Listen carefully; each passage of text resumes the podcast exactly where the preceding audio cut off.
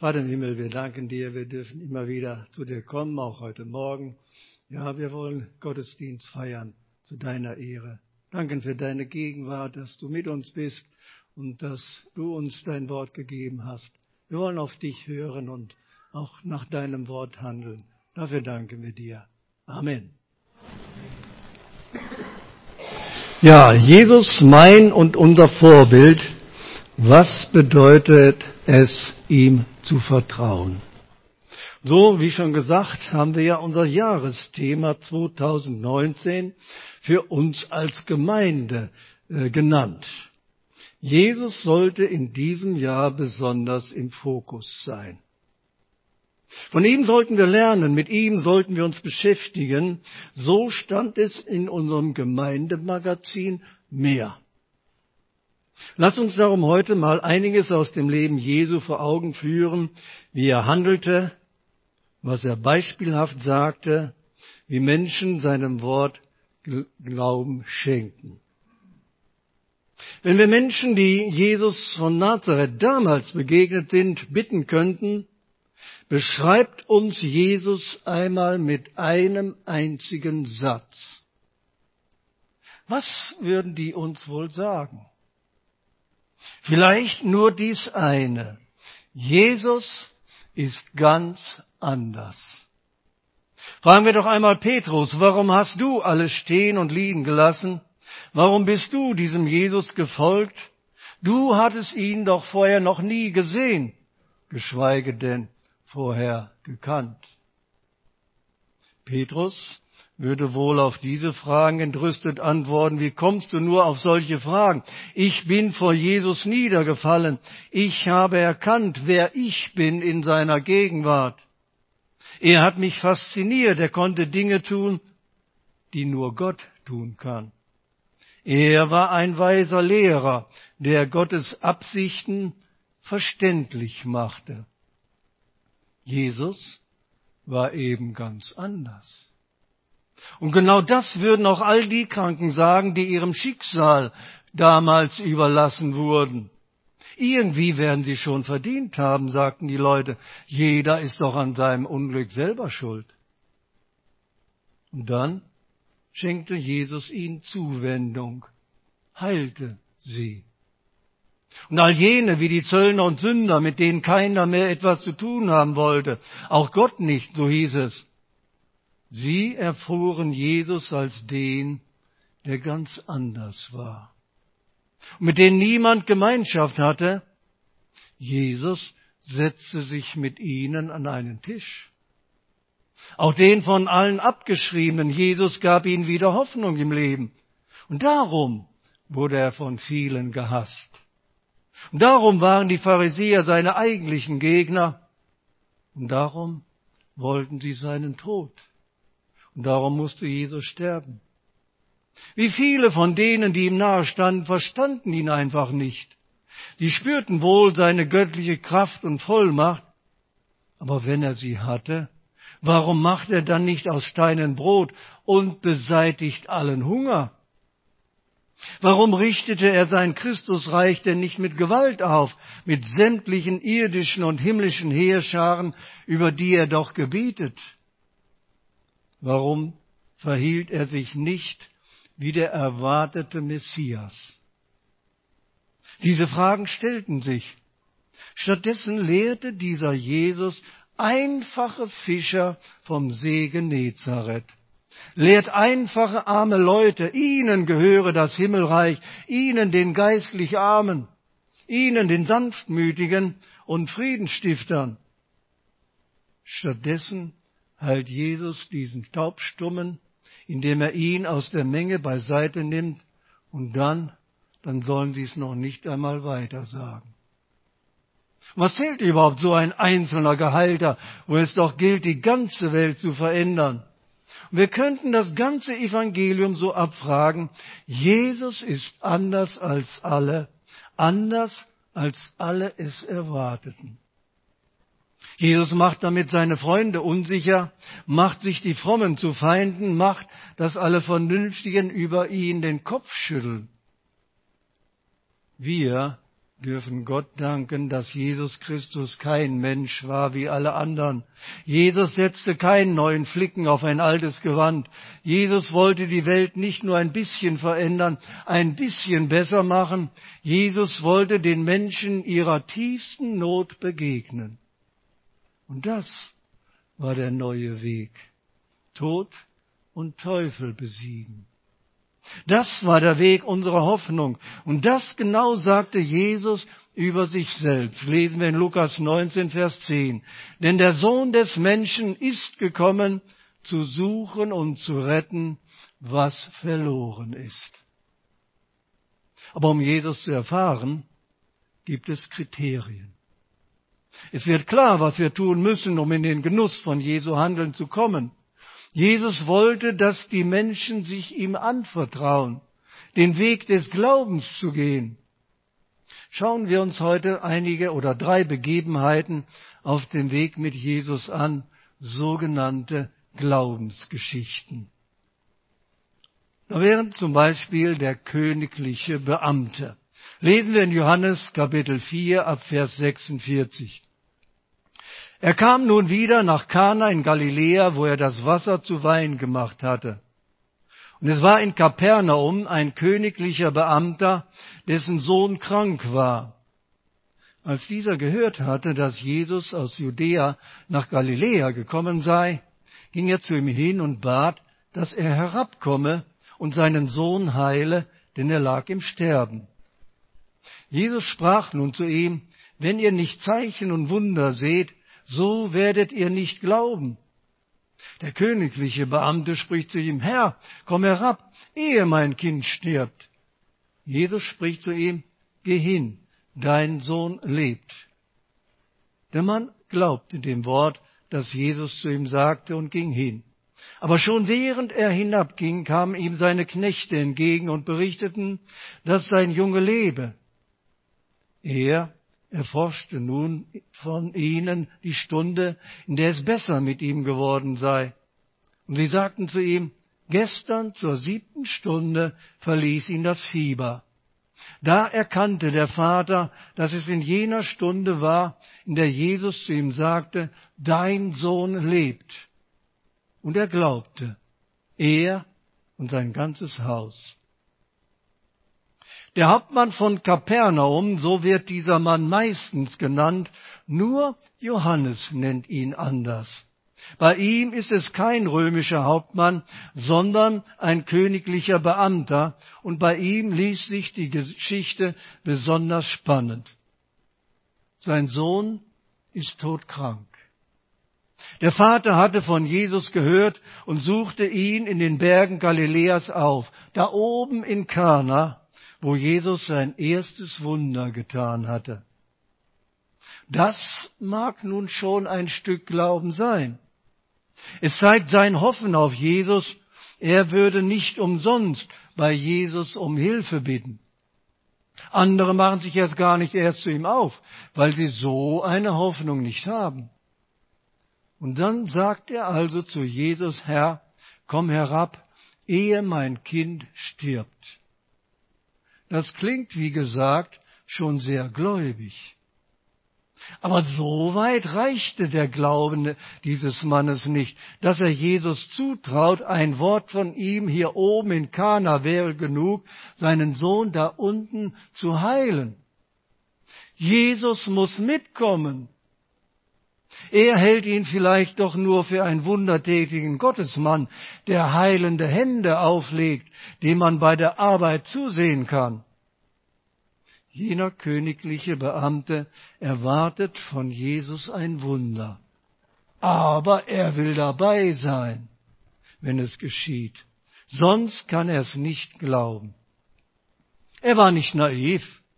Er war kein Schwächling aber er folgte dann doch den göttlichen Kommandostrukturen. Kommt uns das nicht bekannt vor? Wie gern haben wir alles berechenbar, kontrollierbar. Schüttelt Jesus nun über den Mann seinen Kopf? Nein, er sagt, geh hinab, dein Sohn lebt und führt ihn damit auf den Weg des Glaubens. Das hatte Auswirkungen auf seine Planung. Der Mann glaubte dem Wort, das Jesus zu ihm sagte und ging hin. Einen Tag und eine Nacht lang in der Dunkelheit. Nichts hatte er als nur dieses Wort Jesu, geh hin, dein Sohn lebt. Die Ärzte hatten den Sohn schon aufgegeben, er würde wohl tot sein, wenn er zu Hause ankam. Dieses Bild hatte der Vater vor Augen auf dem ganzen Weg, einen Tag lang und eine Nacht lang. Gegen dieses Bild musste er glauben. Und er tat es. Und wie hört diese Geschichte auf? Seine Knechte begegnen ihm unterwegs mit der Nachricht, dein Sohn lebt.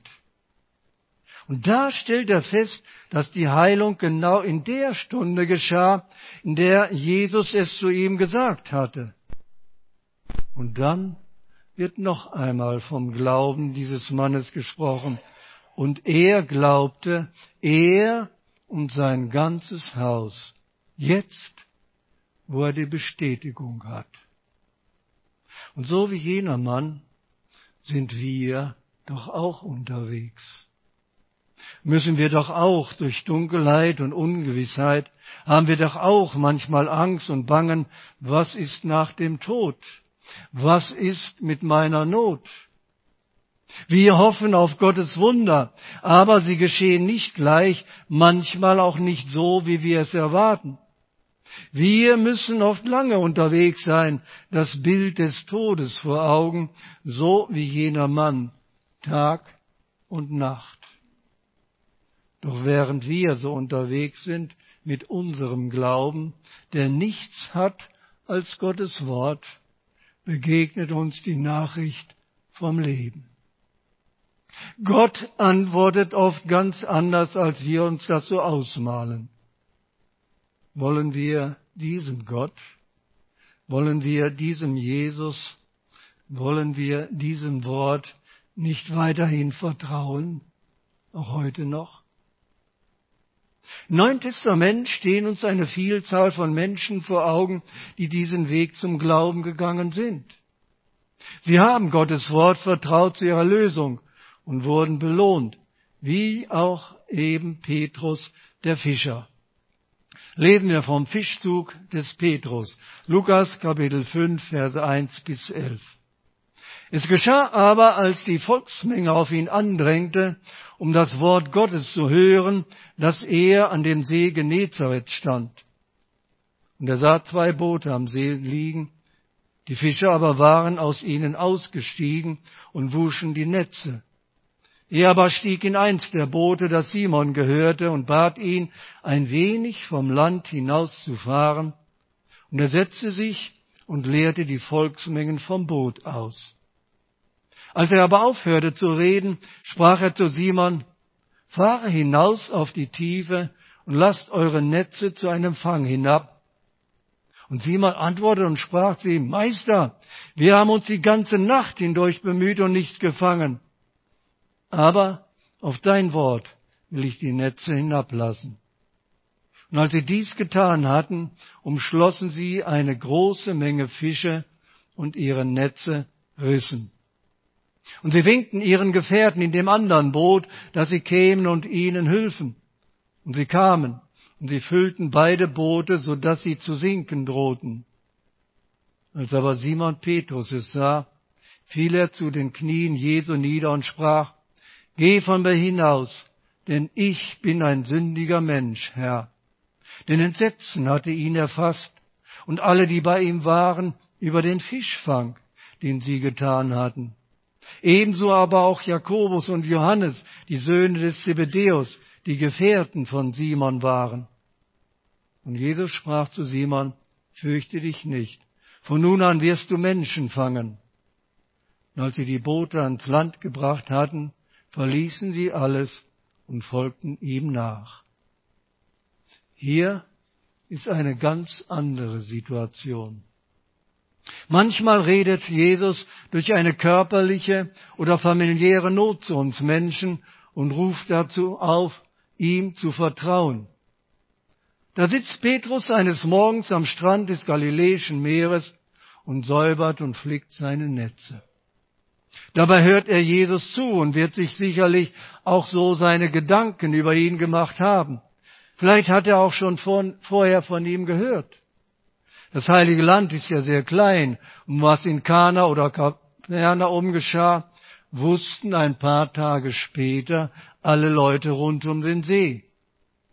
Aber es ist so eine Sache, von Jesus Interessantes und Wunderbares nur zu hören und sich seine Gedanken so zu machen, und eine andere Sache, an ihn zu glauben, ihm zu vertrauen und sein Jünger zu werden. Petrus, der Fischer, er arbeitet im Schweiße seines Angesichts, denn langsam wird es heiß und hört Jesus zu. Bis eben dieser Jesus ausgerechnet in sein Boot steigt und ihn bittet, ein wenig vom Ufer wegzufahren, damit er von dort aus zur Menschenmenge reden kann. Und danach fordert er Petrus auch noch auf, weiter hinauszufahren und seine Netze auszuwerfen. Ein Fischzug am helllichten Tag gegen alle Vernunft, gegen alle Berufserfahrung. Aber Petrus tut, was Jesus sagt. Und dann fängt er so viele Fische, wie noch nie in seinem Leben. Und plötzlich gehen ihm die Augen auf. Er erkennt, wer dieser Jesus ist. Er erkennt aber auch, wer er selber ist in dessen Gegenwart. Er sagt aber auch nicht, danke für den Tipp, sondern er sagt, geh von mir hinaus, denn ich bin ein sündiger Mensch, Herr. Herr, sagt Petrus und fällt vor ihm nieder wie vor dem heiligen Gott. Petrus erfährt, Jesus ist stärker als seine beruflichen und menschlichen Grenzen. Petrus erfährt, vor Jesus bin ich ein Sünder, der seine Hilfe braucht, der seine Angst und Schrecken nimmt. Jetzt, jetzt glaubt er an Jesus, aber nicht weil seine Gedanken ihn dazu gebracht hätten. Er kam zum Glauben, er kam zur Gewissheit, weil er tat, was Jesus ihm gesagt hatte. Und dabei hatte er eine Gottesbegegnung, die ihm die eigene Verlorenheit deutlich machte. Er erkannte sich als Sünder in der Gegenwart des Sohnes Gottes. Er erkannte sich nicht mehr sich selbst zu vertrauen, sondern Jesus Christus, seinem Retter. Petrus hat wieder seine Vernunft Jesu Wort vertraut, seine Allmacht. Und es ist so wichtig, dass wir Jesu Rat, Jesu Weisheit an uns ranlassen und nicht immer meinen, wir wüssten alles besser. Und hätte er Nein gesagt, als Jesus etwas so Absurdes von ihm verlangte, wie einen Fischfang unter der Mittagssonne, Petrus hätte noch lange am Ufer gesessen und herumgegrübelt und hätte nicht gewusst, dass ihm Gott selber begegnet war. Dass eine andere, es eine andere Dimension gibt, die weiß, wo unsere Not ist, wo unser Bedarf ist, unser Heil. Gott steht zu seinem Wort und wir dürfen ihn erfahren, auch manchmal gegen unsere Vernunft. Kommen wir zur letzten Glaubensgeschichte für heute. Die zehn Aussätzigen. Lukas Kapitel 17 ab Vers 11.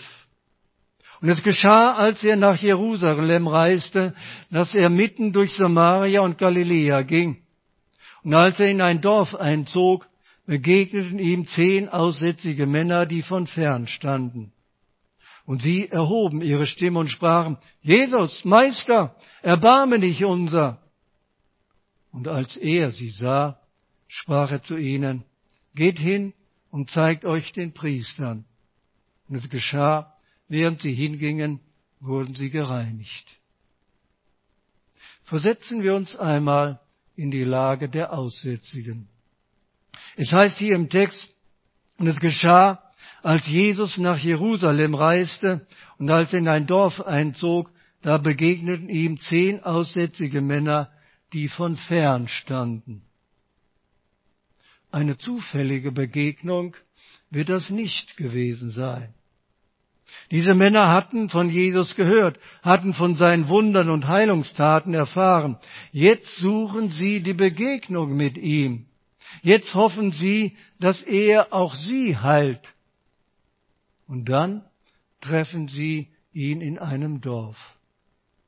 Als Aussätzige dürfen sie sich nach damaligem Gesetz den Gesunden nicht mehr nähern. Und so rufen sie von ferne, Jesus, Meister, erbarme dich unser. Und sie rufen so laut, dass Jesus sie hört. Und Jesus, er wendet sich den Rufern zu. Er sieht diese erbarmungswürdigen Menschen, er sieht die von hoffnungsloser Krankheit gezeichneten. Vielleicht raunt man Jesus jetzt zu, denen ist nicht mehr zu helfen. Gott hat sie gestraft, lass sie nicht näher kommen. Aber Jesus, er denkt anders. Die Aussätzigen da hinten, sie gehen ihm ans Herz. Aber er ruft ihnen zu, seid gesund, euer Glaube hat euch geholfen. Und sogleich werden sie vom Aussatz rein und laufen voll Dankbarkeit auf ihn zu. Nein, so war es ja gar nicht. Denn Jesus sagt nicht, seid gesund, sondern geht hin und zeigt euch den Priestern, mehr nicht. Also den Priestern in Jerusalem, die die Reinheit vom Aussatz bescheinigen sollten. So war das damals nach dem Gesetz üblich.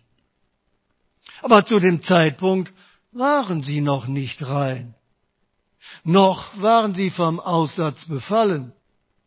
Sie spüren nichts, sie sehen nichts, sie haben nur die Worte Jesu gehört, geht hin. Und Jerusalem, die Stadt ist nicht gerade in der Nähe. Und sie sehen sich an. Sind sie enttäuscht vielleicht? Sie haben auf ein Wunder gehofft, auf Heilung, und es ist ausgeblieben. Sie sind aussätzig nach wie vor.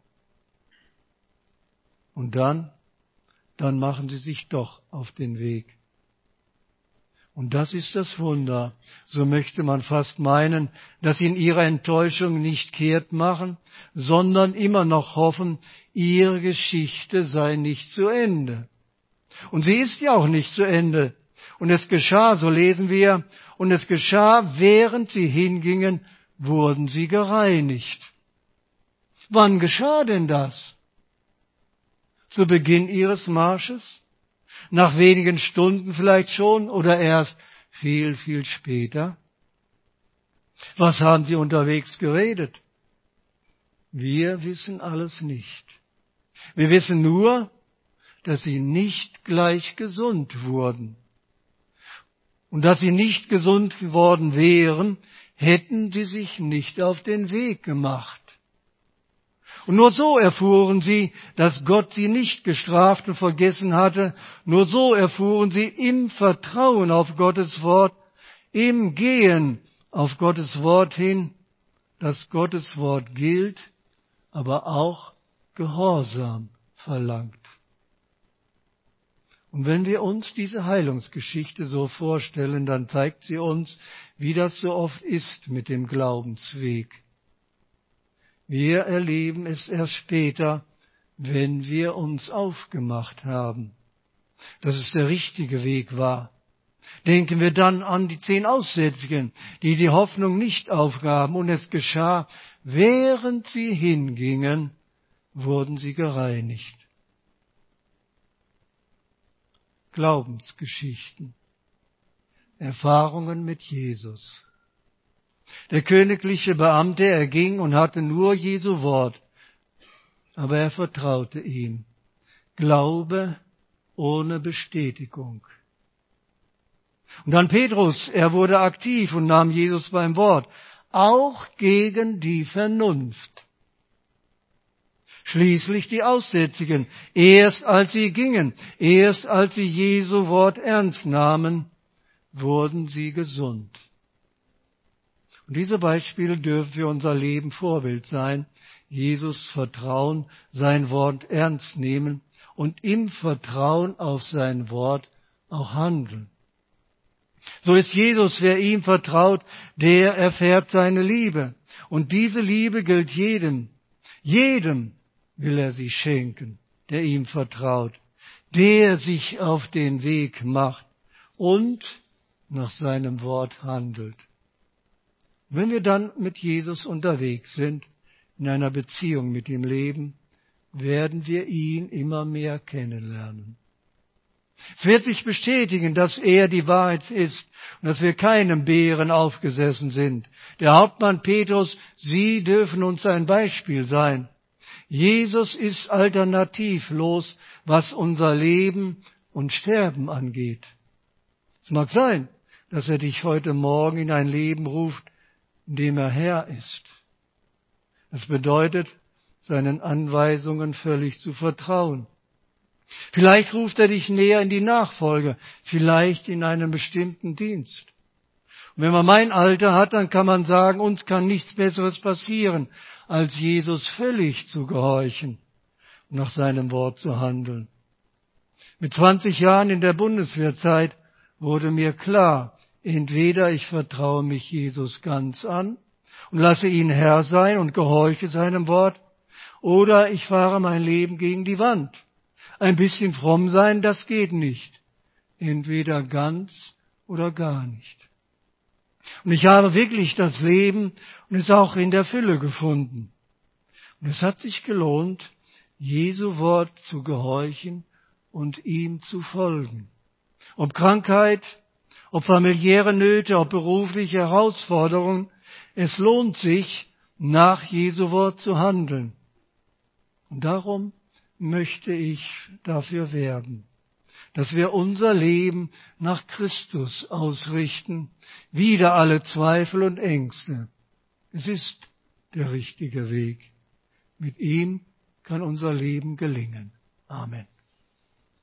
Ich bete noch. Herr Jesus Christus, wir danken dir, dass wir dein Wort haben. Wir dürfen es nachlesen jeden Tag jeder für sich allein oder in der Gemeinschaft. Wir dürfen auf dein Wort hören, aber wir wollen es nicht nur hören, sondern wir wollen auch nach deinem Wort handeln. Dir vertrauen, auch wenn wir es manchmal nicht verstehen. Wir dürfen dir vertrauen. So haben wir heute gelernt. Wir wollen dir vertrauen für unser eigenes Leben, in allem. Danke, Herr, dass du vertrauenswürdig bist. Amen.